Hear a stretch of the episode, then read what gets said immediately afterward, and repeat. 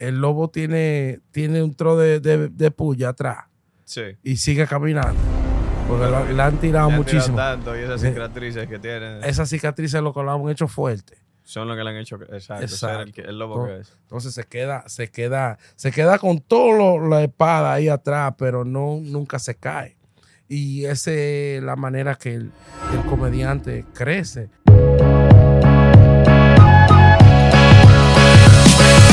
El único modo de hacer un gran trabajo es amar lo que haces. Así lo dijo Steve Jobs. Y por esa razón, nosotros en este tu podcast de Tertuleando con Dionis, para el día de hoy te traemos un invitado de lujo. Se trata nada más y nada menos de el carismático, simpático, empático y siempre sonriente Tommy Peña.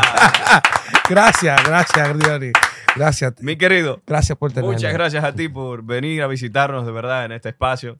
Gracias. Eh, el honor es mío. Eh, me encanta el espacio. Eh, no sabía que era tan elaborado el sitio, porque tú sabes que uno Sí, ve, sí. uno ve pedacitos y uno no sabe lo, lo que Lo que hay detrás. eh, que es la locación ni nada. Es algo bacano. ¿Te gusta me el detrás encanta, de cámara? Me encanta, me encanta. Me sí. encanta de verdad porque de eso se trata, de nosotros traer algo con mucho contenido, un buen, muy buen contenido y también calidad. Entonces, por eso estamos aquí nosotros donde estamos, en los estudios de Higher en el Bronx. ¿eh? Yes. Así- aquí se graba este podcast Tertuleando con Dionis. Mi gente, yo soy Dionis Reyes y como siempre en cada capítulo agradecido de todo el cariño que nos están brindando todos ustedes que nos escuchan y también nos ven a través de YouTube y todas las redes digitales. Gracias, gracias, gracias. Mi querido, cuéntame. Eh, primero que todo, ¿Qué? eh, yo sé que tú estás recién aquí, nada más tienes como 15 añitos aquí. Aquí en este país. Eh, que quiere decir que tal vez ese, ay, ay, es, ay. ese tú no lo has probado. Este hombre nos trajo Mira, nosotros hoy algo duro. Es un whisky. Un whisky. El hombre Se- vino con un bourbon. ¿Cómo llama, se llama? Fear City. Ay, Dios mío. Así que Fear City, la ciudad eso del para ti y para lo, para lo- el Pues crew claro que tuyo, sí, aquí con crew, mucho gusto, mano. Yo eh, recibo, a mí me encanta. para que se den un, Muchas gracias, brother. como Ay, dicen allá, una noche rulay. No, no, no, no, no. bueno, muchachos, yo lo voy a dejar a usted. Prendido en fuego. Porque esto parece un perfume de tan bacano que se ve. Gracias, papá. De nada, de Ay, nada. ya, ya. Tú, tú nunca llegas con la mano vacía, so te- Ah, no, yo, había, exacto. había que traer algo. Gracias. Entonces, ya que tú me llevaste a mí al Fair City, yo te voy a darte un poquito de nuestra mala vida. Mala vida. Mala vida. Tú sabes, Eh, mala vida eso de bodegas es- cerradas. Eso es como un... per- Esto es ¿Cómo un le blend, es un, A- es un a- vino, es un blend. vino. Sí, es un blend eh. de cuatro uvas diferentes. Realmente es una broma a la buena vida. No, no es seco, es afrutado. Ok, Porque mira, Tommy, lo que pasa con este vino es que se lo dedicamos a personas como tú y como yo, que nos encanta la vida. ya. Pero si te lo pongo la buena vida, ¿qué tú vas a decir? Ah, Ya viene este aburrirme. Ah. Pero ya con mala Qué te dejamos ahí como, sí. ¿y qué es esto? vamos a vivir la mala vida. Mi querido, esto es un vino que se lo dedicamos a esos que aman la música, que aman viajar por el mundo, que quieren siempre tener la buena suerte a su favor y están siempre conectados al internet y a todo lo que pasa. Ahora, ¿qué sucede, brother? Cuando tomas mala vida, tú nunca sabes quién va a terminar brincándole a quién. Si es tu mujer que te brinca a ti o tú Ah, terminas brincándole a ella. Ya le llegué. Vamos a ver, vamos a ver. Vamos a probarlo. Vamos a servirnos un poquito de este vino de bodega Sarraes. ¿Tú, tú, tú, tú comes con vino? Sí. Bueno, Yo en, mi, ca- que- en mi yo- casa, porque yo- en el trabajo, en el trabajo así, no quiero, así. mano, no puedo. Y tienen que hacerlo así. Mm, huele bueno. Robert aquí me estaba dando ahorita un jaloncito de oreja. Él me dice a mí, pero bueno, me voy a quedar callado, está bien. Muy Mira, bueno. parte de lo que se hace con esto es nosotros airar un poco, permitir que el oxígeno eh, abra el vino. Ah, por eso que le dan la vuelta. Por eso es la vueltita esta. Y nada, eh, se utilizan los sentidos, como tú puedes ver, aquí estamos viendo. Es que tú ¿Qué está sabes que yo, yo, dime tú, yo aprendí a beber eh, en Santiago allá. Ya tú sabes, en los ¿A qué edad? ciruelitos. ¿A qué edad? En los ciruelitos. Eh, uno, no, uno no está poniendo la atención. Eh, el único vino que había allá era vino La Vino Fuerza. la fuerza. Y, y, y si destapaban uno, se iba. a- Se fue mi nadie primer- mi nadie hacía de que esto. No, tú sabes que, no. ¿Quién iba a estar de que hueliendo vino? Uno lo que quiere es beber ese vino antes de que se Mi acabe. primera, mi primera borrachera fue a los 12 años. ¿A los cuántos años fue la tuya? Mm, mm, mm. Como a los 15. Como a los 15. Yo, no, yo, yo le tenía miedo a beber porque ¿sabes? Te decían que no, No, bebieran. no, y- mano, lo que pasa es que mi abuela me mandó a mí a buscarle un galón de, de, de gitano. Wow. Era una Navidad y yo veo ese galón y yo creo que jugo, yo no sé lo que es, tú sabes. El vecino tenía la bodega al lado y ella me dice, ve donde Minguito, tráeme un galón de, de... Tráeme un galón, hay una cosa que ya yo le ordené. a él". Yo voy, lo busco, yo veo esa vaina roja, digo, mira, esto, está esto es jugo. Agarro, pongo un chin de hielo porque tú sabes, bro, Te diste un humo. yo no me escuchaba a los vecinos y amigos, échenle agua. Ah. Tú sabes que no, eh, eh, yo un Thanksgiving Ajá. aquí, mi papá me comenzó a dar cerveza. Sí. Bebe cerveza, bebe, coge, coge otra, coge otra. Y, y yo tenía como nueve años. Ay, Dios mío. Y e- en eso yo creía, oye, yo duré como, yo duré como algunos 10 años sin comer pernil. Porque yo creía que fue el pernil que me ¿Qué te hizo, daño que me hizo daño. O yo Anda, vomité padre. todo eso. Y fue la cerveza. Qué bárbaro. Y para mí yo decía, no, pernil no me gusta. No me den pernil que me cae mal. Sí. Coño, qué vaina, mano. Te, te cohibió ahí por 10 años. Mi querido, nosotros siempre que tenemos un invitado de la talla como tú aquí, queremos saber un poco más de él. Entonces, siempre tendremos una pregunta. ¿Quién es Tommy Peña? Tommy Peña es alguien que coge fiado. Y no, no, Bien- bienvenido al club. no, no. Eh, yo nací aquí. Mucha gente no lo ¿En sabe. Estados Unidos? Sí, la gente no lo sabe que yo nací aquí. Yo me crié yendo y eh, todos los veranos a Santo Domingo. Eh, mis padres son dominicanos de Santiago, los dos. Eh, mi papá era de. Ah, man, yo no sé cómo se llama ese sitio. Él, él nació por los lados de el ensanche, ensanche Bolívar o algo así Ajá, ajá. así que se llama. Pero se crió, se crió en Camboya. Y, y tenía casa y hizo su tiempo en Camboya. Mi mamá es de, lo, de la colina. Las colinas. Ajá. Pero eh, creció más en los ciruelitos. Ok. Y ahí eh, eh, ella tenía una pulpería y él pasaba y compraba y, eh, y la enamoró y se casaron. Y de ahí y, saliste tú. y de ahí salí yo ah, y nací aquí, porque ya mi hermana más grande Ajá. eh, nació aquí también. So, el primer hijo de ellos, que fue mi, mi hermana, ella nació aquí. eh, y yo también. Y después eh, fui a la escuela aquí, yo aprendí inglés eh, primero que saber lidiar el español. El Oh. español mío es una copia de todos los tíos y la tía mía. Yo lo, yo, yo lo imitaba. Así era que yo... eh, En tu niñez, así fue que tú aprendiste no, español. que es por eso que dicen, oh, pero tú hablas como que tú eres Cibaeño Cibao. Sí, porque yo estoy imitando a toda esta gente. ¿Tú me entiendes? Yo estoy imitando a toda esta gente que no tenían nada de inglés. So, entonces, al coger el español de ellos y también eh, viajar tanto a la República, Santiago. así ahí era que yo aprendía cómo hablar, la, eh, la jerga, todo, La todo, jerga, todo todo, lo que se me pegara era dominicano. Interesante, mano. Cuéntame un poco más de tu niñez. ¿Cómo fue tu niñez entre el vaivén de dos ciudades, de aquí Nueva York a República Dominicana? ¿Cómo te sentías tú realmente? Yo, tú sabes que cuando uno es más pequeño, Ajá. uno no llega a conocer los países eh, tan en lleno. Yo conocí a Santo Domingo como una vacación, pero estaba trancado. Porque uno salía un ratico y salía dos, tres cuadras lo más. ¿Tú me entiendes? Ajá. No te vayas muy lejos. No te eh, ten cuidado, si, eh, no te vayas para la avenida. Eh, todo eso eh, existía también. eh, ten cuidado que están llevando, se están llevando Se los están niños. llevando los muchachos. Tú ves, Cuidado. entonces eh, eh, había una restricción, pero, pero sí llegué a ver otro, otro ambiente. ¿Tú me entiendes? En, en Santo Domingo lo- los niños son más avanzados ellos como que saben más, son más tiguereados, no sé, tienen más... Son, son menos, menos tan. Porque aquí lo- los niños son como, no sé, más. Añoñados. Añoñados. Ajá. ya, y cuentan con todo, claro. Sí, ah, pues yo era un añoñado que llegaba allá y me Y te- decían, y te- ah, ¿tú, eh, tú crees que es así. Yo era uno de esos, de los que vivía allá y le hacía bullying a mis primos con, coño, ya vienen estos manganzones, joder. Exacto, yo era el manganzón que llegaba a Santo Domingo. Entonces ahí cuan- cuando, ya le llegué a la vuelta, dije, espérate, uno no puede ser tan añoñado, tiene que, Tiene que despertar. tiene que aflojarte, ¿tú me entiendes? Allá fue la primera vez que yo mojé a Bobby, ¿tú me entiendes? Aquí yo no conseguía nada.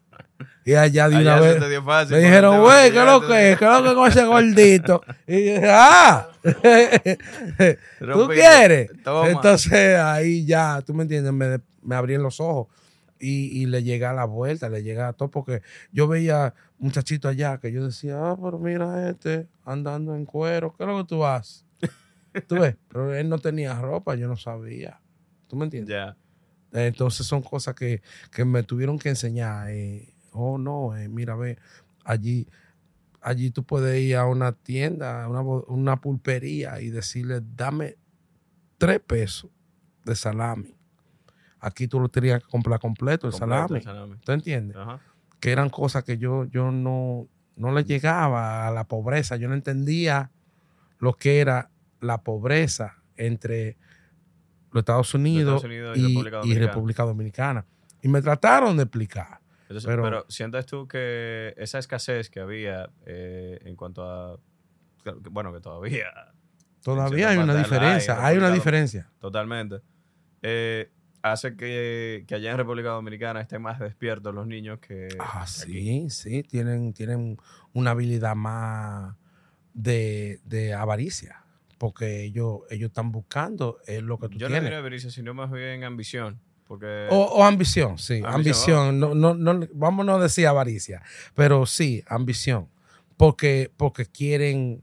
Superarse. Superar. También eh, eh, romper Es eso que avaricia. pasando. Es avaricia. No, que- porque, no, porque avaricia es tú envidiar lo del otro y tú quieres también, ¿me entiendes? Arrebatarlo, a- hay una a- diferencia. abarcar mucho. Exacto, y tú más ser puede- ambicioso no es nada malo. Es Pues verdad. todos lo no, somos. no, sí, es verdad. Todos lo somos. El, el ambi- la ambición, eh, el dominicano tiene mucha ambición, sí. de por sí. Tú- yo tengo, yo siempre digo, por ejemplo, que el dominicano, mi gente, por eso yo amo mi raza, porque digo que somos una de las razas más trabajadoras y lo podemos ver aquí en los Estados Ah, sí, Unidos. Sí.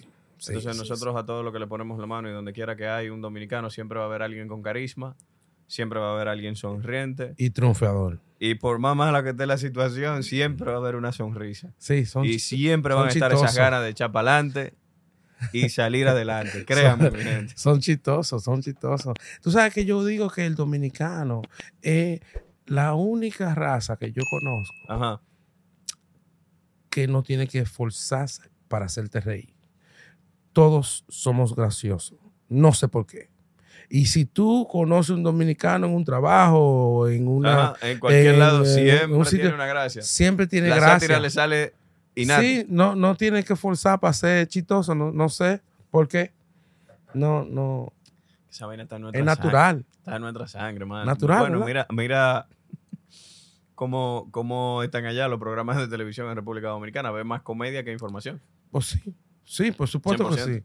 Sí. eh, eh, y, y es tan jocoso que hasta los serios, los serios que dan la noticia, son jocosos.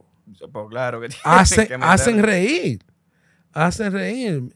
Eh, y, y tú lo ves que comienzan un titular eh, eh, increíble lo que está pasando, señores. Esto no Ya-. Ya, ya con el increíble lo que está pasando, tú dices, ¿qué será, Espérate. ¿qué será lo ¿Qué que está pasando? ¿Qué será lo que está pasando?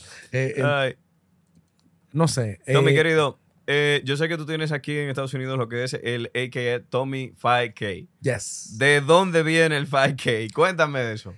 5K lo, lo abreviaron porque es Tommy 5000. Ok.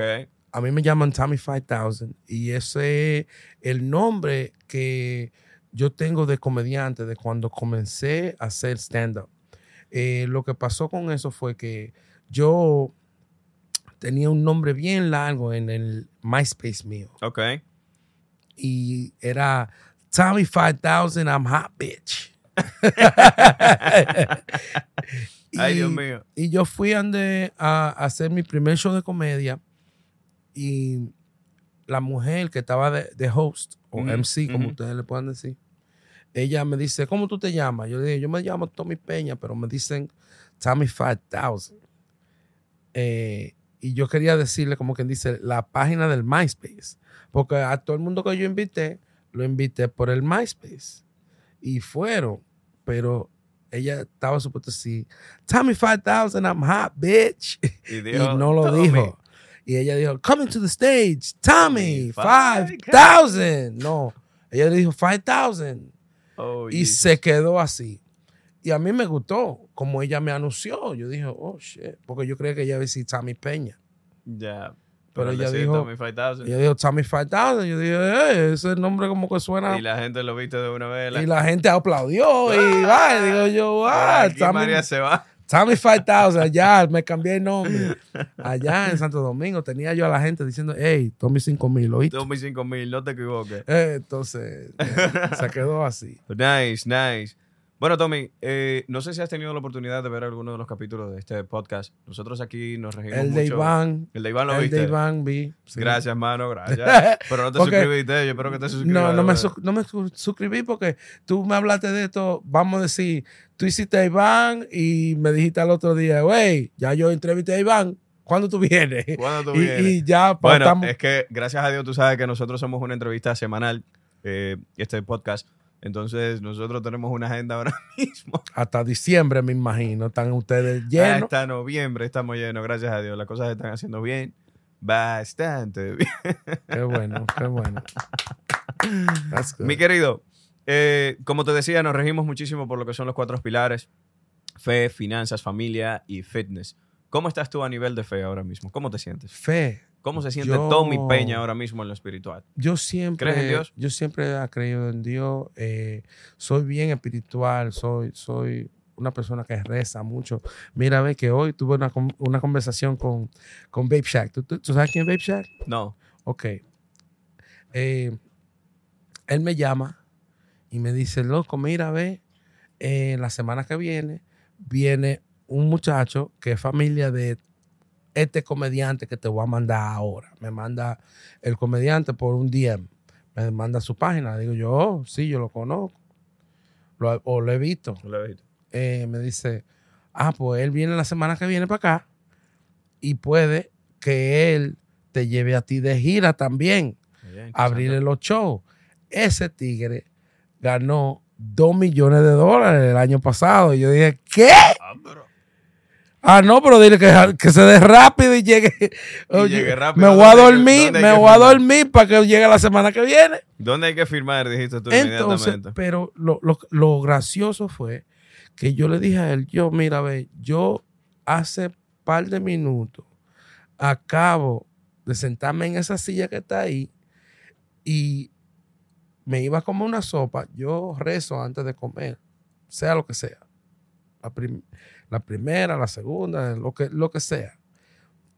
Me voy a comer esta sopa y al rezar y dar gracias por la sopa, le digo a Dios, Dios, yo quiero, yo quiero como una promoción o que me llegue, o que me llegue eh, un trabajito de, de par de show o necesito un, hacer un anuncio.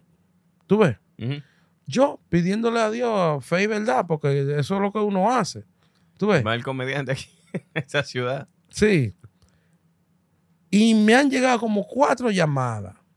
Dos de promociones, me llega otro de un, de un comercial y me llega la llamada de él, de que el chamaco viene de que la semana que viene y que ya me están pensando llevarme con él. Ah, poderoso, mano. Y yo dije, "Oh, Poderoso. ¿puede ser eso tan fácil de que yo recé hace dos minutos y ya mira y ya me está pasando todo esto? Tienes que estar agradecido. No sé, no sé, bro.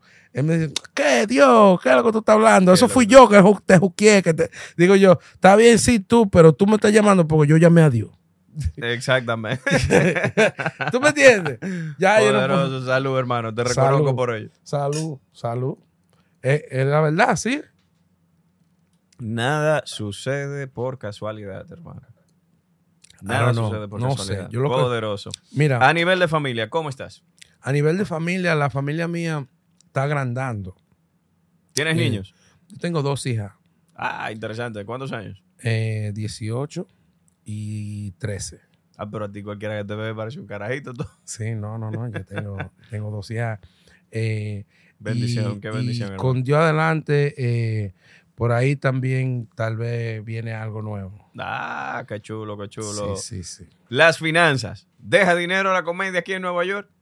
Ya yo puedo decir que yo no trabajo Ya, de gratis. un punching. Yo no trabajo un 9 to 5. Ya no. Gracias. Yo trabajaba 9 to 5, pero eh, llegué a donde ya podía sostenerme con la comedia.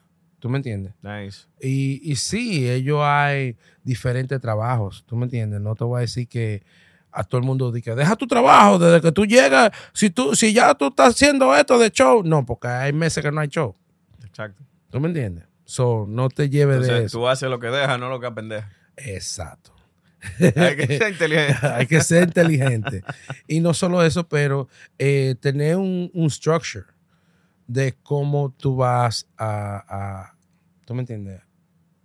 A quedarte sin, sin un cheque seguro. O sea, tú tienes, tú dices que hay que, hay que, en esto del showbiz, antes de tú dar el paso grande, tienes que estructurar lo que es eh, tu carrera, número uno, Tu finanza. y tus finanzas es lo primero que tienes que tener Porque organizado. si yo no tengo lo que yo tengo que pagar al final del mes, Se echan.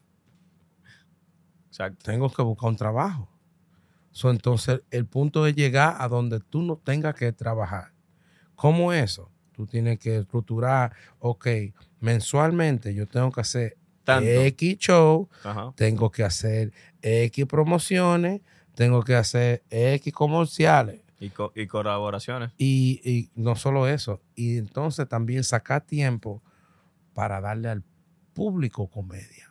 ¿Cómo así? Yo digo, ok, yo conozco muchos comediantes que son mejores que yo. ¿Pero dónde están ellos? En su casa. En su casa, pero estaba esperando que En su venga. casa, a esperando que alguien venga y lo saque o lo llame. Algunas veces tú tienes que dar la cara, tú tienes que salir a la calle. Y yo- crear las cosas. ¿No? Porque que vamos a decir, ok, yo llego a donde, tú estás. Ajá. Hey, Diony, ¿qué es lo que es? Yo, Tommy, tú sabes, yo estaba pensando en ti para que tú vengas para el show que viene el viernes. Dejarte ver siempre. Sí, ok. Pues mira, llámate a Jovi ahí para que averigüen Que eso. por cierto, tenemos algo ahí pendiente. Tenemos un amigo en común que es nuestro querido Carlos Santilés de Mama Juana. ¡Hey! Carlos, Carlos, Carlos, Carlos, to salud, Carlos. Carlos. Salud. Tenemos que hablar de ahí. De, Sí, vamos sí, a hacer sí. algo ahí. Tenemos que hacer eso. Ya, Mira cómo ya, salen las cosas, ya, ¿ves? ya tú me estás poniendo a beber vino. No, porque quiero que te floje, como dice. No me puedo flojar tanto, Diony. El otro día me estaba, me estaban relajando. Dije, ve acá, ¿por qué la gente entra como cuadrada con Dios y entra como tan serio? Y después como que se van Relajado. Mi gente, de eso se trata esta tertulia, de ser amenas, hedonistas, donde usted llega, se relaja, y usted también que no ve, y a la misma vez aprende de estas historias de vida que son verdad, son realidades. De esto se trata este asunto. Mi querido, ¿dónde te nace a ti lo de ser comediante? Tú sabes que yo no pensaba ser comediante. ¿Qué tú pensabas hacer? Yo quería ser actor siempre. Yo siempre, yo siempre quería entretener. Yo siempre, eh, yo quería estar en la televisión. Esa era mi meta, estar en la televisión. Y, y- y desde chiquito yo me paraba delante de la televisión y yo decía, yo quiero entrar para allá. Y la hermana mía me relajaba porque en esos tiempos habían unos cajones grandes Ajá. eh, y, y tenía una puertica. Que esa puertica era donde estaban todos los controles. y decía, abre la puertica ahí, dile que tú quieres entrar. Y yo, comenzaba de que, yo quiero entrar para allá. Y miraba la pantalla a ver si me estaban oyendo. Y yo, no me oyen. Y, y ella curándose conmigo porque Me imagino. me hizo decirle de que a la televisión la que yo, quiero- yo quiero entrar. ¿Tú ves? Y, y- y siempre tuve esa, esa, esa cosa de querer estar en la televisión, eso era lo que yo quería hacer. Y un día, eh, ya yo estaba cogiendo actuación en high school, Ajá. en la secundaria, y me dice un maestro, tú tienes que hacer comedia en vivo, así es que a ti te van a encontrar.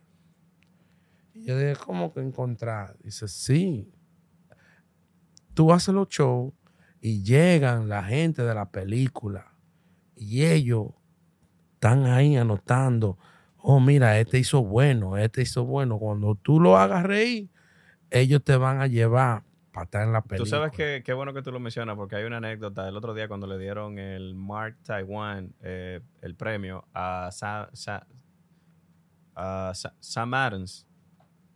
Samuel Adams. Samuel- oye, Samuel Sam- Jackson. Sa- No, no, no, no, no. Eh, Dios, se me, se me ¿cómo fue se el nombre. Este chico, Adam Sandler. Aaron Sanders, se me olvidó, perdón. Que me está entrando una llamada en pleno podcast. Jordan, querido, ahora te llamo. Resulta que Chris Rock dijo, Chris Rock era el que limpiaba prácticamente el club. Y él ve, y a él le están dando los martes, pero a él le toca limpiar el club eh, Lo viernes. lo- lo- todos los días. Ya. Y el dueño del club le dijo, ya muchacho, te voy a dar un martes para que, para que me deje quieto. Pero él veía que los sábados se lo estaban dando a Aaron. Ya. Entonces este dice, coño, ¿quién es ese tigre que viene? Dice, déjame yo coger para allá.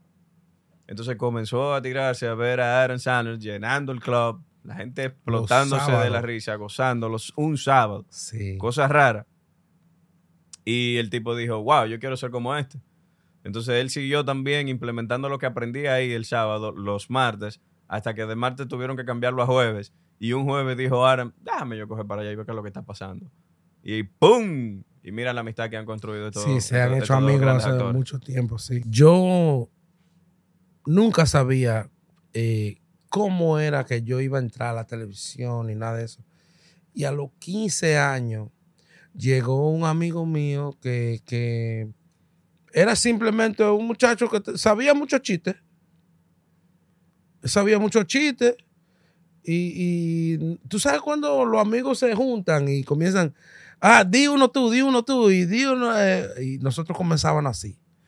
Eh, todo el mundo un chiste. Él era el que más tenía. Él te, él, él te hacía lo que hace Carlos Sánchez. Eh, 100 chistes. Él, Cien chistes, él te lo hacía a los 100. él te lo hacía a los 100 contados.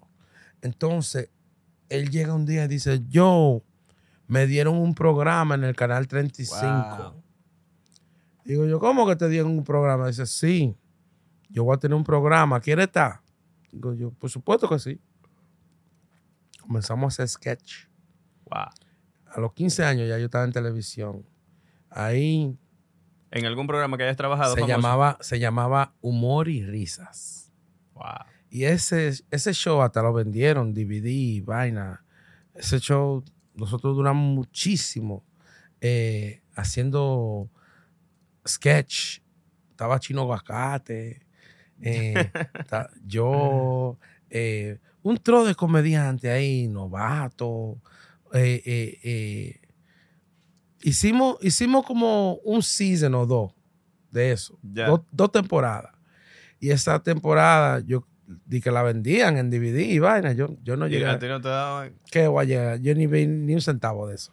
Lo que yo sí supe que me dio un poco de popularidad, porque yo vi a la, la, la viejita que me saludaban, tú eres vaina. Ah, pero Tú eres del canal 35, yo te veo a ti. bien que se siente eso. Y yo, tú, hey, de- después de ahí, eh, duré mucho eh, haciendo stand-up en inglés. Oh, wow. Tú ves, yo comencé en inglés. Yo, cuando yo comencé, yo, yo iba a los comedy clubs, pero el primer día fue el de la mujer que yo te dije. Y de ahí yo duré como tres años sin hacer nada. Porque yo decía, ah, es un sueño, eso es mentira. Esos son gente de dinero que tienen ya dinero que llegan a hacer eso. Y un día una amiga mía me dijo, ven, vamos para un comedy club. Que a ti te gusta eso. Y yo digo, ah, yo no quiero ir. No, ven, que es por aquí mismo, por la casa, que están haciendo comedia ahora en, un- en una barra. Oye. Y yo, ok, está bien. Pues vamos. En una ya se paró y se fue para el baño y cuando volvió para atrás me dijo, di que, you next. Digo yo, ¿cómo que va? Dice, Después de ese comediante va tú. Y yo, no, ¿cómo así que voy yo? Dice, ya, ya yo te escribí en la vaina. Ah, Cuando viene pan, el host, se va el tigre y viene el Todo. host y dice, and now, Tommy Peña. Digo yo, mierda, qué lío. Subí. Ahí subí yo, manín, y duré una hora y veinte minutos hablando plepla y la gente, cuá, cuá, cuá, cuá, cuá. sí, porque uno como que se motiva Y cuando la gente... yo chiste, chiste, y hablé de mi día y de lo que había pasado, y de- hasta de la entrada del, del sitio. Yo, yo estaba afuera y, y le di en un le di en un hueso a un perro. Y, y el dueño del perro le está diciendo, dice, sácalo, suéltalo, suéltalo. Y viene, y viene un americano que está ahí parado, dice, "Ya, yo no puedo creer que, que ese perro sabe español. Porque lo dijo en inglés, tú ves. Ah, Y yo hasta hablé de eso y toda la vaina. Y, y viene el dueño y me dice, yo, yo quiero que tú vuelvas todos los miércoles, bro. Todos los miércoles tú vuelves aquí, yo te voy a dar 60 dólares y te voy a dar 10% de la barra. Y así fue que comenzó mi carrera de wow, stand-up. mano, qué chulo. Ustedes también hicieron algo parecido en El Presidente, lo recuerdo. El presidente años fue mucho más después de Mucho- eso. no, yo sé que sí. Sí, en el presidente eh, yo duré tres años llenándolo todos los miércoles. Wow. Nunca menos de 80 gente. Wow. Sí, no, lo recuerdo. Yo era el que le vendía la cerveza ahí a Cés. oh, shit, that's crazy. Para que tú veas. Para que tú veas. Así es. Vamos a dar un traguito, ven. Pues tú estás tomando como ¿Tú lento. llegaste, tú llegaste a ver, ¿no? Ahí. Pues claro que sí. sí. Me acuerdo de Iván, que Iván en el Wendy tenía del frente. Lo tenía desfondado. el toile de Wendy. Todos los, todos los miércoles. Eh, ya, ya Iván lo conocían. Ya, ya la- conocía, ya está ya la la- llave ahí. Ya la llave se la tenían preparada. Güey, ya viene el tigre. aquí, ya viene. Viene el flojo. Le tiraban la llave. O le decían, oye, ahí estaba fulano, está calientito. Sí, sí, sí, sí. no. Un saludo a nuestro querido Iván. Yo, Oye, no, de verdad. La gente de stand-up parados. Yo no había visto eso, eh, eh, alguien con esa nerviosidad. Porque eh, eh, era todos los miércoles. Tú sabes que a mí el, el primer show que Iván y yo hicimos en, en la pizzería de nuestro amigo eh, Ferreira Anthony, Ah, ya, en bodega. en bodega, ajá. eh, el- Iván me dice a mí, Diony, mete mano, pero yo le digo, Iván, dime cuándo parar, porque esto es nada más un chin para ver a la gente como están. Pues yo lo que tengo son 25 chistes. Ay, ay, ay, ay, ay. Pero ay. al yo ver el entusiasmo de la gente riéndose conmigo, yo supuestamente era Dick el Pop y yo, mira, estos tigres tan locos. Y, y, Y al yo ver la gente, cómo, cómo me aceptó, bro. Yo seguí como una carretilla, king can, king can, king can. hiciste el repertorio iba completo. Casi completa, mano. Cuando iba por el 17, que veo que estoy buscando a Iván, Iván nada más está con la barba y me hace de que fue que yo dije, mierda, tengo que parar. Porque tiré el show completo, bro. De un tiro. De un tiro tiré yo el show. Oh yo my dije, God. y ya- tú eras el host. Yo era de los hosts, yo era el host. And- pues ya ahí, cuando tú volviste a subir, ¿qué, qué dijiste? Habla, habla, habla. Ay, no Dios nada. mío. Lo que me quedaba eran cinco chistes para terminar. Ay, ay, ay, ay, ay. Pero fue de los nervios. Pero le pasamos bacano porque esa misma experiencia me sirvió a mí para el segundo. Sí. Y ya en el segundo, hasta cuando me estacioné, me encontré yo con. En República Dominicana, el mundo acabándose por un raccoon. Y yo camino al show, me encuentro con cinco. Con una pandilla me encontré, bro, ese día, me acuerdo. Raccoon en Santo Raccoon. Domingo. Ya lo sabes. Pues yo no había visto eso. Sí, pues chequeate, hay muchos videos hablando de eso. Bueno, mi querido, nosotros siempre aquí en Tertuleando hacemos lo que es el desglose de un tópico. Yo sé que tú lo has vivido en tarima, especialmente cuando rompiste esa barrera del miedo al público y el nerviosismo.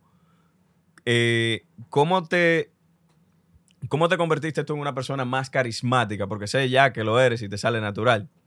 ¿Qué sientes tú que es la clave para ser más carismático? ¿Y cómo te ayuda esto a ti en la vida diaria, cotidiana? Para ser más carismático. Sí. Yo diría que perder la vergüenza. Lo primero es perder la vergüenza. Pe- tienes que perder la vergüenza. Tien- tú tienes que perder la vergüenza de el, el ellos. Ellos dicen, ellos creen, ellos. Todo lo de ellos, tú tienes que dejárselo a ellos. Ellos. ¿Tú entiendes? Y no importarte lo que diga nadie. ¿Tú me entiendes? Importarte lo que tú pienses de ti. Porque al final puede estar alguien, fue como yo le dije a uno que se me paró los otros días en el medio de un show, dije, oh, ya ese chiste yo lo oí. Le digo yo, y cuando tú vas ahí a ver a Omega, ¿tú, tú lo- él, él canta la misma canción o, o canta Está nueva? bueno. Cállate. ¿Tú me entiendes? Porque, porque sí, porque es que eso es, ¿tú me entiendes? Porque siempre hay uno, siempre hay uno que quiere venir a definir. a, a joder la vaina, Sí. ¿verdad? Dicen entonces, también tú sientes que aprender a definir tus emociones te ayuda a ser más carismático. Aprender. A definir tus emociones. Por ejemplo, en este caso, que nos ponemos nerviosos. Mira, eh, la primera vez que yo hice el United Palace, nada más era el piso de abajo, 800 gente. Wow.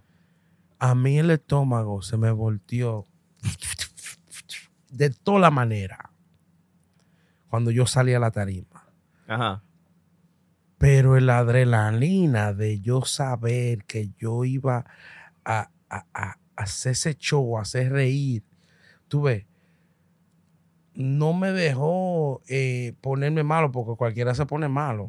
Vomita, lo que sea. Hasta se te sale un peito. Toda En la vaina. show. En pleno show. Sí. Puede, puede que te pase. Tú ves.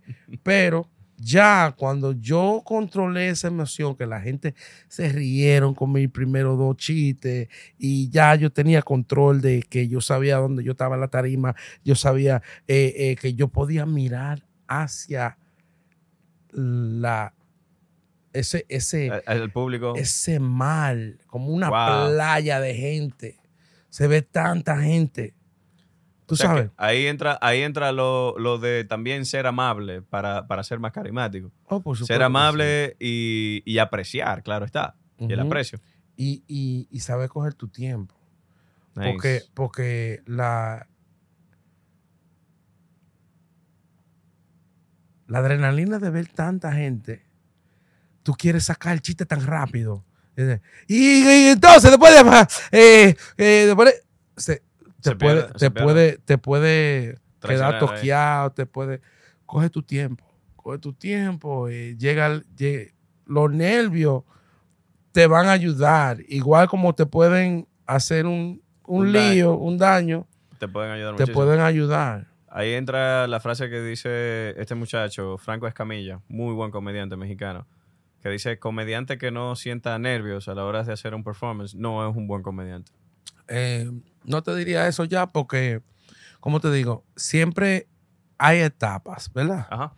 Ya, ya tú, vamos a decir, tú, tú hiciste un, ¿Qué tú un crees? estadio. Vamos a decir que tú hagas un estadio, Ajá. ¿verdad? Eh, Esperamos en Dios que sea. Ya, ya tú haces un estadio, ya ahora tú vienes a hacer, vamos a decir, un Carolines. Ok. que es, no es un estadio, pero es un, Un venue. un venue pequeño, que tiene más respeto Uf, estamos hablando. para un comediante. Exacto. ¿Tú entiendes? O tú vas y tú haces un comics o en Foxwoods o tú haces eh, un uno de esos legendary clubs como lo que hay downtown, como eh, eh, ande- Comedy Club. no, no, ande está, no. Sí, el, el-. New York Comedy New Club, York Comedy Club. Chelsea, Broadway Comedy Club, pero te estoy hablando ya de Central, New York no, Central. allá abajo donde están siempre Louis C.K. y esa gente. Ujú. Eh, conchale, ¿cómo se llama? El, el- Para que tú veas, ese, esa yo no la he hecho. Yo me imagino que si yo me ponen en ese, ¿Dónde está ese? En, en? McDougal, está en McDougal. ¿Cómo se llama? Si no ayuda a producción ahí, Robert. Sí, el, el Comedy Club que está en McDougal. Bueno, dicen también que entonces, por ejemplo, tú, Tal vez me da nervio. Eso es lo que te estoy todavía diciendo. te da nervio, eso está bien. Pero, Sí, no, si, si- pero- si fuera a hacer ese. Ok, ese te daría Pero nervio. ya tú me dices, oye, Un United Palace. yo voy para United Palace, ya yo, ya yo lo he hecho. ¿Tú me Ya. No- Pero no- todavía no sientes No creo que me daría el nervio. de la primera vez. The Comedy, Comedy Cellar. Cellar. So, tú ves, el Comedy Cellar yo nunca lo he hecho. Ya. Vamos a decir que me digan yo, mañana tú tienes el Comedy Cellar. Ya yo no duermo. Ya. Yo, ya yo estoy en la sala la noche entera practicando los chistes que voy a decir. Pero una, una pregunta, porque vi que, vi que también dicen que para ser carismático tienes que aprender a construir de las dificultades. Tú, por ejemplo, en principio, cuando estabas eh, teniendo esa confianza y siendo más y aprendiendo a ser una persona o evolucionando, ser una persona más carismática, te tocó agarrar esa dificultad de que querías ir al baño, de que esos nervios te traicionaban, esos retortijones que sentías, de esos momentos difíciles, te tocó a ti construir eh, algo eh, positivo Sí, yo me, yo me comí un candy. para subir el azúcar. Yo me comí, no, yo me comí un candy dije, pa, dije que eso me calmaba. Que eso- yo no sé. ¿Pero qué tenía el candy? Tenía, tenía No, cannabis cualquier candy, cualquier candy. Ya. La chupar algo. Ay, eso suena mal. Eh, eh, pero, Ah, pero bueno, muchachos. pero tenía que eh. Comerme un candy. Yo me comí un candy y, y- y escuchaba una canción. Y esa canción me ponía. eh, ¿Qué canción? ¿Cualquiera? No. ¿Cuál era la canción? Es la canción de Jay-Z. Se, llama, se llama What More Can I Say? All right. Ahí. ¿Te relajaba esa canción? Sí, ya con ese. What more can I say? Porque ya, ¿qué más que yo, qué más yo tengo que decir? Yo lo he dicho bien, todo. Está bien, está bien, está Yo lo he dicho todo. Entonces, cuando yo decía eso, yo lo he dicho todo. Es, es mentira. Yo no lo he dicho todo. Te falta muchísimo. Yo tengo muchísimas vainas que yo puedo hablar. Yo puedo ir a decir esto y esto y esto. esto. y ahí me acordaba todos los chistes y me ponía a decir la manera que yo iba a hacer los chistes. Porque algunas veces eh, el comediante se, se enreda que dice, cada vez que yo suba, tengo que hacer un set nuevo. Eso es mentira.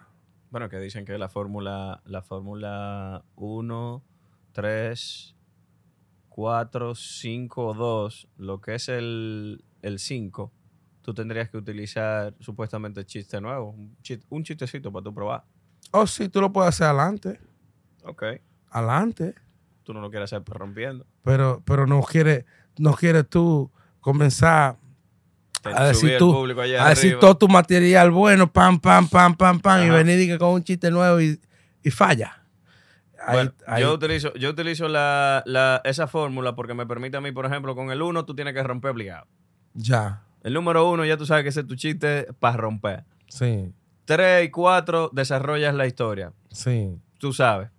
Premisa, desenlace, remate. ya. 5, pruebas Chiste material nuevo. nuevo. lo que sea nuevo que tengas. Y 2, ese es tu segundo chiste para romper, que tienes que tirarlo al final para, sí, que, sí, sí. eh, eh, para eh, que rompa. una- un, un seguro. Exacto. Para que Ok. tú por lo menos. Ok, pero, pero ya, ¡Boom! ya, tú llega un tiempo que tú Ajá. tienes, tú tienes un, un 1 a 10. Sí. Tú tienes que aprender a comenzar con el 10. ¿Tú entiendes? Con tu chiste más duro, comenzar ahí. Para que, para que tú arregles el 1 y convertir el 1 en un 10. Exacto. entiendes? O sea, tú dices desarrollar. No, muy, bu- muy buena táctica. ¿Tú entiendes? Claro que ya, ya, tú, tú, tú puedes agarrar 10 chistes tuyos que son 10-10. sí. Nítido. Que Otra no, cosa. Tú no vas a fallar. ¿Te ayudó a ti? ¿Tú eras de esos comediantes que criticabas a otros? ¿O sientes tú que el no criticar te ayuda a ser una persona más carismática? Todo el mundo critica. Ok. Pero, Tú aceptas esa crítica de que esa. No, pero que esto es una crítica constructiva. Sí, yo dejo que todo el mundo hable. a mí no me hace.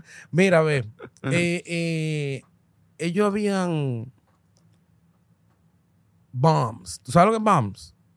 If you bomb, Ajá. eso quiere decir que no, o no hiciste reír, o no caíste en gracia con, la, con el Ay, público. Dios mío. Eh, yo llegué a tener bombs, muchos bombs, porque eso es parte de crecer, eso es parte de... eh, eh, Tú no ves que dicen que eh, eh, el lobo tiene, tiene un tro de, de- de puya atrás Sí. y sigue caminando, porque que le han tirado Le han tirado muchísimo. tanto y esas cicatrices que tiene. Esas cicatrices lo que lo han hecho fuerte. Son los que le han hecho, exacto, Exacto. el, lobo que es. Entonces se queda, se queda, se queda con toda la espada ahí atrás, pero no, nunca se cae. Y esa es la manera que el, el comediante crece, teniendo bombs, sabiendo dónde falló, sab- sabiendo, eh, oh, conchale, yo, yo dejé, yo dejé ese público caer en este chiste En este momento. en este momento, lo que sea. You know, eh, eh, yo tuve experiencia loquísima. Mira, ve, a mí me, me contrataron un, un comedy club, se llamaba The Puerto Rican Club. Y para eso que no tienen mucho tiempo viviendo aquí en Nueva York, ellos no lo saben, porque hoy en día tú puedes ver un, un borico y un dominicano mejores amigos. Pero antes no jangueaban. Antes Siempre eh, había antes hab- había un- una- una un- pequeña discordia ahí. Sí, había un- algo, había algo choque, había choque. Había una espinita. Había- ajá, una espinita.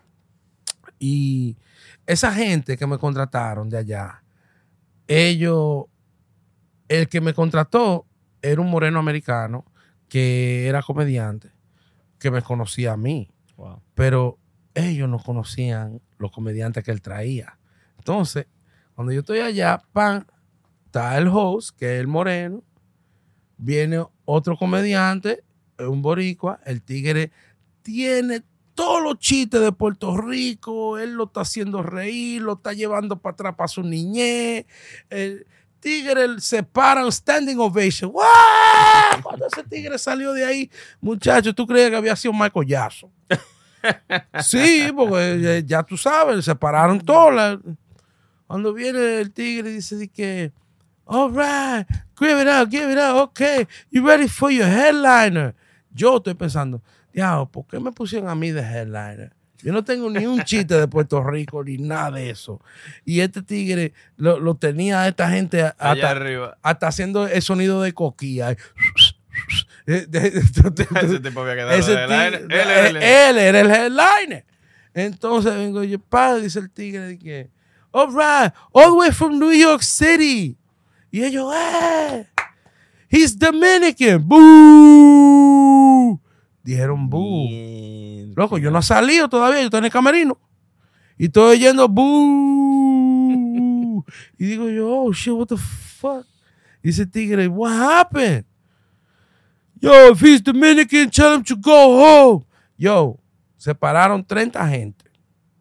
De, la, de las 60 que habían ahí, la mitad se pararon y se fueron para la barra. Wow. Dijeron, nosotros no vamos a ver un dominicano. Fuck him. Así. Y yo, oh, shit, qué maldito lío, bro. Y tú sabes que. Tú sabes Y que ahora, espérate. ajá. Cuando vengo, pan, dice el tigre, él lo hizo peor. Él viene y dice, ¿de qué? What's wrong, man? Dominican, Puerto Rican, not the same thing? Ay, y yo esa gente mamani. Boo! Hell no! It's not the same thing. Que lo- Dice el tigre, bueno, ya nosotros le pagamos. So ustedes lo van a oír porque él vino desde Nueva York. He was paid to be here. So give it up for Tommy 5000. Y aplaudían como dos o tres gente. Me pusieron un merengue ahí.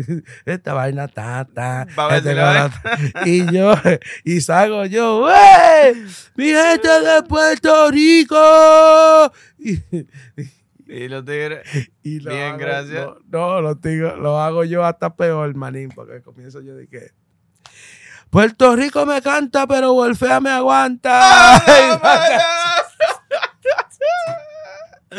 y no te entran a botella. El mismo tigre que estaba allá, dije, Lo- yo, yo le reconocí la voz. O me dijo, dije, that's fucked up, bro. That's fucked up, bro. Y yo- ahí, muchachos, estaban esa gente, los primeros 15 minutos se estaban riendo así. Digo, vamos a matar. No, no, no querían reírse, muchachos, hasta que yo metí, metí, metí. Después comencé con ellos mismos, fuego para ti, fuego para allá, fuego para acá. Ahí, muchachos, lo fui relajando, volvieron par de allá, pa- de, de- de la barra para Ajá. acá. Eh, espérate, que aquí hay algo interesante. Sí, sí, sí. eh, eh, después el tigre eh, me manda un trago. Digo yo, "Oh, cuidado si me envenena este tigre a mí aquí. ahora". Y, nada, el punto es que al final hasta bailar con la hija de él y de todo, me puso a bailar con ella y, y, y- y lo llegué a, a, a enamorar de mi comedia. Nice, man, nice. Tú sabes, nice. pero tú tienes, you gotta go through the ups and downs. There's gonna be bumps, there's gonna be, there's gonna be crowds. Yo me recuerdo una vez que yo hice un chiste. Me- oye, yo estaba heavy, on fire. Ajá. Pam, pum, pam, toda la vaina. Eh, la, la audiencia nada más eran 15 gente. Pero nueve de esa gente era un party de nueve mujeres.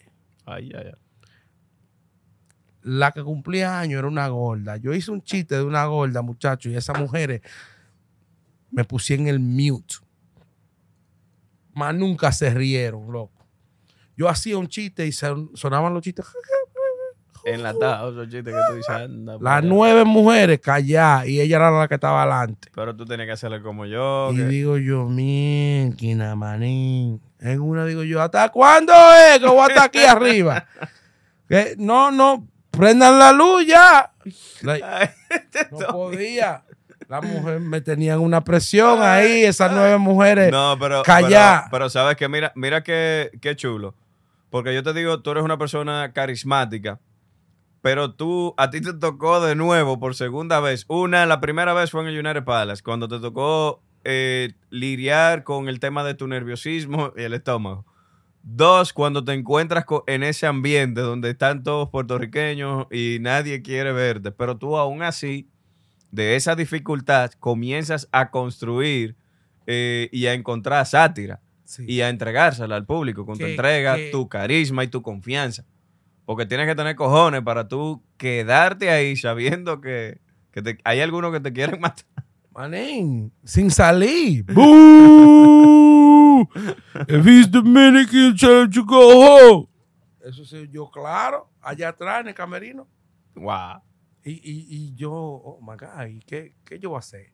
Pero son cosas que tú, es, es- es tu destino. Al final, podía irme de otra manera. Sí, pero decidiste Pero no yo hacerlo. decidí coger Salir corriendo. y enfrentar el problema. Crear desde la dificultad. Sí. Eso es sí. algo muy Crear de la, de la dificultad. dificultad. Te reconozco Exacto. por ello, bro. De salud. Porque Salud, vamos. salud. eso hay que, Eso hay que, eso hay que que reconocerlo. reconocerlo. Y todos nos encontramos a veces en momentos así. Por ejemplo, a mí me pasó algo que Iván se estaba riendo conmigo. Me dice, dale que te estamos escuchando. Cuando yo me encontré en el último show que hicimos con ese silencio. Que yo era el primero que hubo alguien que me dijo, di que estamos esperando que tú termines. Y yo paro el show y le digo, yo también. Sí, ¿Ves? sí, sí, sí, sí. Yo me paro y yo también. que tú crees que yo quiero estar aquí? Ay, Dios. Pero salió la vaina. Salió el chiste Sí. sin darme cuenta. Sí. Ay. Es cierto que si te preguntan cómo ser más carismático, tú solo sonríes.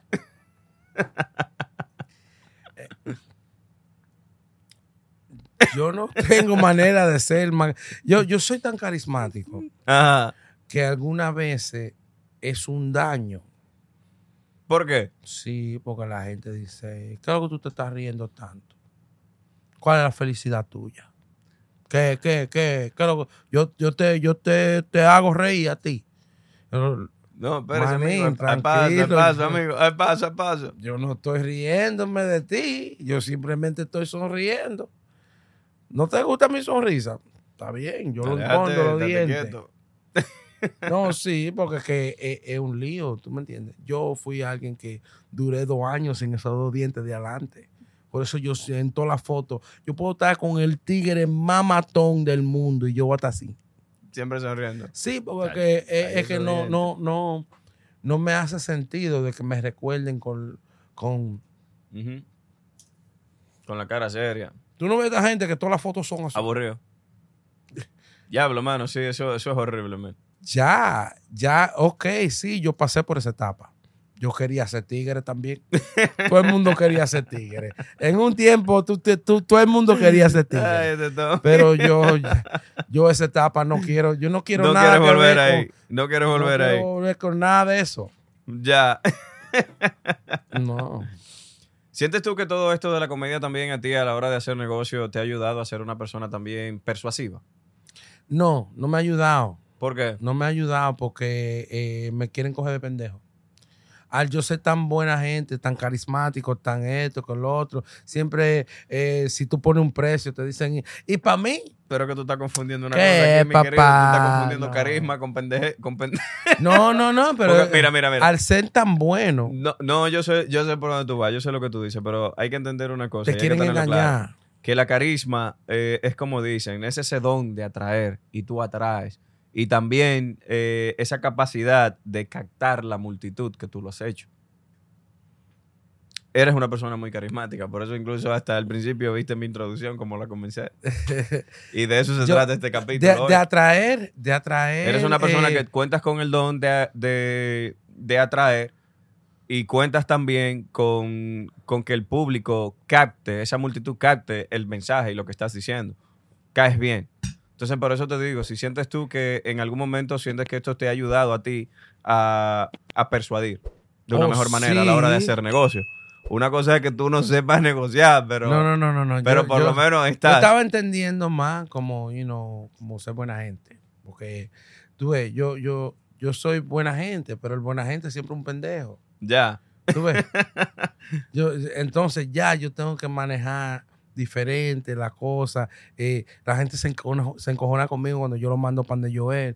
Eh, no, ve, ve pan de Joel. Pero Eh, es que tú entiendes que es que- Joel... eh, ya Joel no lo van a engañar. A él no, no lo pueden decir Tommy, pero tú sabes que soy yo. Tú ves, ya negocia con él. Yo no voy a hacer negocio. De atraer el público y de, y de, de que entiendan mi historia y de que entiendan los chistes o, o- o entiendan eh, el arte que yo quiero hacer. Porque, No, mano, hablando de arte, también tengo que felicitarte porque estuviste en una obra hace poco, sí, sí, a la sí, cual nuestro representante legal aquí de este podcast, Argenis, estuvo representándonos a nosotros. Sí, sí, sí. Al, sí. te mandamos un saludo. Shout y- out, shout out shout to out. Lenny. Sí, sí, él, él, eh, él le encantó, muchacho. Se, Sí, quedó, no, no, no, se quedó hablando conmigo en la noche. Es más, yo lo llevé a su casa. sí, me dijo, me yo dijo. lo estábamos- llevé a su casa después de la obra. Qué bueno, mano, y de verdad eh, que, que sigas con esta humildad y, y sigas tirando para adelante, bro, que es lo que queremos. man, gracias. Otra cosa que me he dado cuenta dentro de esta conversación eh, es que tú eres una persona de tomar acción y te responsabiliza muchísimo de lo que es Tommy 5K. Yes. Pero ¿sientes tú que Tommy 5K eh, no tiene nada que ver con lo que es Tommy Peña? Nada. Tommy Peña, ¿cómo es Tommy Peña? ¿Es más serio? ¿Más tranquilo? Eh, la gente, la gente se, se angustia Ajá. con Tommy Peña. Porque conocen a Tommy Peña y dicen, yo, pero tú no eres como los videos, tú no eres como esto, tú no, ¿qué es lo que es? Tú no, es la- no, no, no, es un, es un personaje, es una, Tú tienes que entender es que una, es un identi- personaje, es una identidad, ¿tú me entiendes? Eso es, si yo- tú me ves en la tarima, ya ahí yo soy Tommy 5000, de- de- yo no, Hablando de otra cosa, Tommy, porque me acabo de acordar de Iván. Iván está viviendo, me dice, un momento muy difícil en su vida personal, ok. que es tener un amigo que ahora quiera dedicarse a la música. Y, y mira, ve, e- esos son, esos son cosas que yo me río. Háblame de eso. Ok. Yo hice mucha música durante la pandemia Wow. Porque nadie se quería juntar para hacer comedia. Nada. Nadie se quería juntar para hacer película. Nadie quería sketch, nada. Entonces, al lado de nosotros nos quedaba un vecino y ese vecino tenía un estudio de, de música. Interesante. Ahí yo comencé, nosotros, mira, ve, yo gasté casi 22 mil dólares de equipo, de cámara, de, de, de todo. ¿Tú ves todo eso que tú tienes ahí? Ajá. Los controles y yo todo. y los tengo todo eso. Porque ahí tenemos nosotros ahora mismo ocho monitores. Yo tengo todas esas cosas, yo tengo todo eso, yo tengo todo eso. Pero no teníamos con qué usarlo. Y dice Iván, ah, vamos a hacerle video de música a los raperos. Digo yo, sí, ok, búscalo, los raperos. Nadie, nadie estaba saliendo, no- la gente no se quería juntar. Quédate a seis pies, que vainita, que máscara, que todo. Nadie que quería hacer nada. Entonces, al tener ese vecino ahí, yo le dije, vamos a hacer parodia. Comenzamos a hacer parodia. La parodia estaban supuestos a hacer yo ponerme maquillaje y vaina y, y actuar como un Julio Zavala, casi, Wow. Imitando artistas. ¿Tú ves? Entonces, el chamaco que me estaba grabando me dijo, ¿tú estás escribiendo esto? Yo le dije, sí. Dice, pues en tu voz y olvídate de, de imitar a nadie. Esto está bueno. Digo yo, sí, pero que, que yo no soy cantante, yo lo que soy comediante. Dice, olvídate. Busca pistas originales y hazlo. Y después tú verás, porque si tú haces una pista de un artista, el que le va a cobrar algo es el artista, no tú. No tú. Y estas son letras tuyas. Eso fue inteligente de tu parte. Y de él también. So, yo le dije, ok, no hay problema, vamos a ver, vamos a darle. Entonces, ahora, reciente, están llegando todas estas canciones. Yo tengo un álbum completo hecho. ¿Tú ves? Entonces, yo he soltado un par de cositas ahí, allí. Pero cuando yo fui a entregar ese, ese proyecto, el LP completo, me dijeron, tú no puedes hacer eso. Digo yo, ¿cómo que no? ¿Por qué? Dice, porque tú eres un comediante y a ti nadie te conoce por la música. Tú tienes que soltar par de canciones, aunque sean canciones porqueriosas. Suelta par, aguanta las mejores, para que cuando ya la gente se acostumbre a oír que tú haces música, tú sueltes ese proyecto. Yo le dije, pues vamos a ver cuando pase eso, porque yo no estoy en eso, ya yo lo hice. Para mí, para mí, yo iba a soltar eso y ponerlo ahí ya, y si pasaba algo, pasaba, y si no, no. Porque el plan mío nunca fue de que ser un artista que viajaba con música, ni, ni ser cantante, ni nada de eso. Si no fue aprovechar algo que estábamos pasando globalmente. Pero como te todos- dije, todo tiene su propósito, ¿verdad? Nada sucede por casualidad. Mira qué pasa. Cuando yo eh, era más joven, yo gasté mucho tiempo en un estudio con unos chamaquitos que rapeaban. Y yo aprendí todo lo que ellos hacían adentro de, Del estudio. del estudio. Yo aprendí todo eso, pero yo lo que iba, dije, espérate, ustedes van para el estudio. Déjame buscar un Génesis que yo voy para allá. Y me sentaba ahí a beber eh, en coro. Eso. Yo era el corita. Hasta, hasta alguna vez se le hacía dique doble voz yo, dije, porque yo me aprendía las canciones de ellos. Todo eso yo lo aprendí sin saber que yo lo iba a usar después. Wow, ¿Tú me entiendes? Interesante. Tommy, querido, nosotros aquí tenemos también en, en este podcast lo que es la pregunta del millón. ¿Cuál será? La pregunta del millón es esta. Ya que tú eres un hombre de familia, eh, supongamos que estás en, en ese momento donde sabes que vas a partir a la otra vida. Todos los días. ¿Qué consejo te gustaría a ti dejarle a tu familia, a tus niños? Eh, no se dieron cuenta de lo especial y el honor que era tener este cerebro al lado tuyo. ¿Tú entiendes? Porque la gente mientras más cerca te tiene, menos te aprecia. No sabe lo especial que tú eres. Entonces tú dices que te gustaría que apreciaran, aprecien el momento y a la persona que tienen alrededor. Aprecia cada minuto. Valora el detalle. Valora, valora Cada valora cada detalle, valora el tiempo que Dios te dio para conocerme a mí. Porque yo sí valoro el tiempo que tengo conociéndote a ti. O sea, tú, Tú dices, tú quieres decir que a tus niñas que aprecien el momento, eh, disfruten del detalle, ¿Tú- presten tú- atención tú al detalle, visto- estén presentes y tengan tiempo de calidad. ¿Tú has visto un video donde Kanye dice, todavía la gente no sabe lo especial que yo soy? No, no, lo he visto. Pues, Lo voy a pues- ver. pues yo, yo me siento igual. No, pero eso está bien. ¿Tú me entiendes? Yo me siento igual. Ya la- todavía la gente no sabe lo especial que yo soy. Pues yo, yo ha creado cosas y ha hecho cosas que... ve, te voy a dar un ejemplo. Mira, ve. Te- recuérdate que yo te dije Ajá. cuando chiquito me- yo le decía a mi hermana que quería entrar a la televisión. Hoy en día, yo estoy en la televisión. Yo cumplí esa meta. La factoría está en la televisión, tú la puedes buscar en cualquier televisión. Tú buscas Me Too y está ahí. Yo cumplí eso. Nice. ¿Pero piensas tú seguir con otra temporada nueva con la factoría? Por supuesto que sí. Yo pienso. ¿Cuándo viene? Danos primicia. No, ¿Alguna eh, primicia en que nos puedas- septiembre ya comenzamos a grabar. ya- se- ok, septiembre comienzan a grabar. Sí. Se comienza a grabar la factoría. Ya. Ya hay eh, cuatro episodios eh, que Iván lo, lo escribió ya. Van a ser 12. Y ya el primero y el segundo están pautados para septiembre. Nice, nice. Sí, Felicidades, sí. hermano. Thank you, thank you. Pero lo que te estoy diciendo es que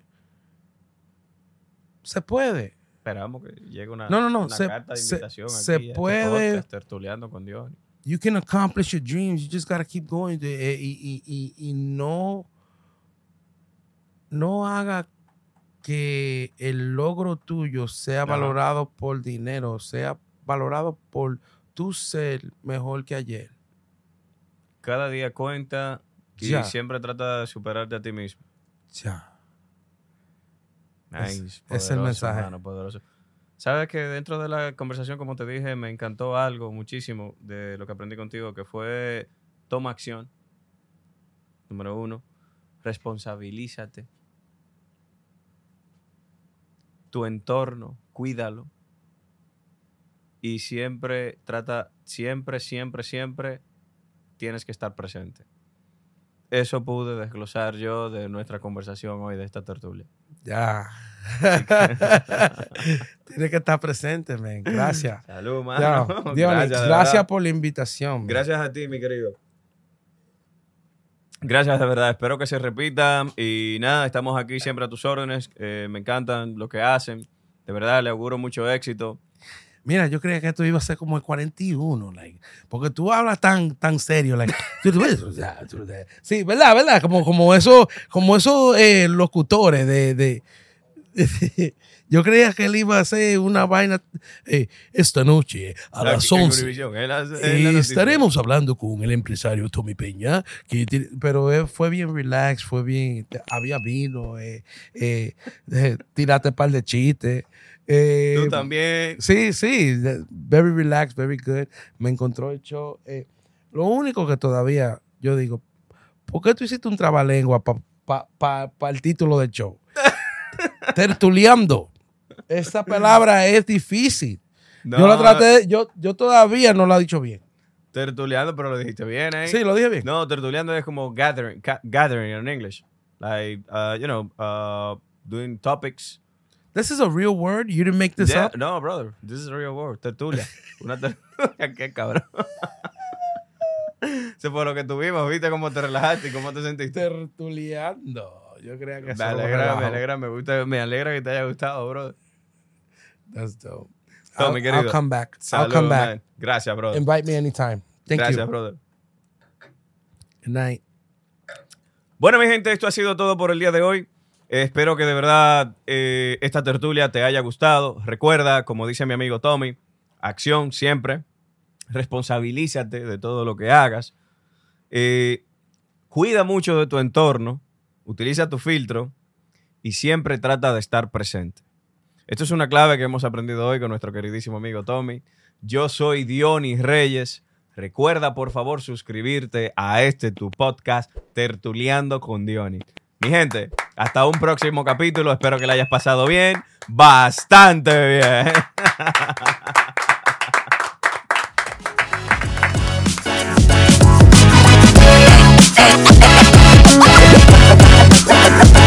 Button.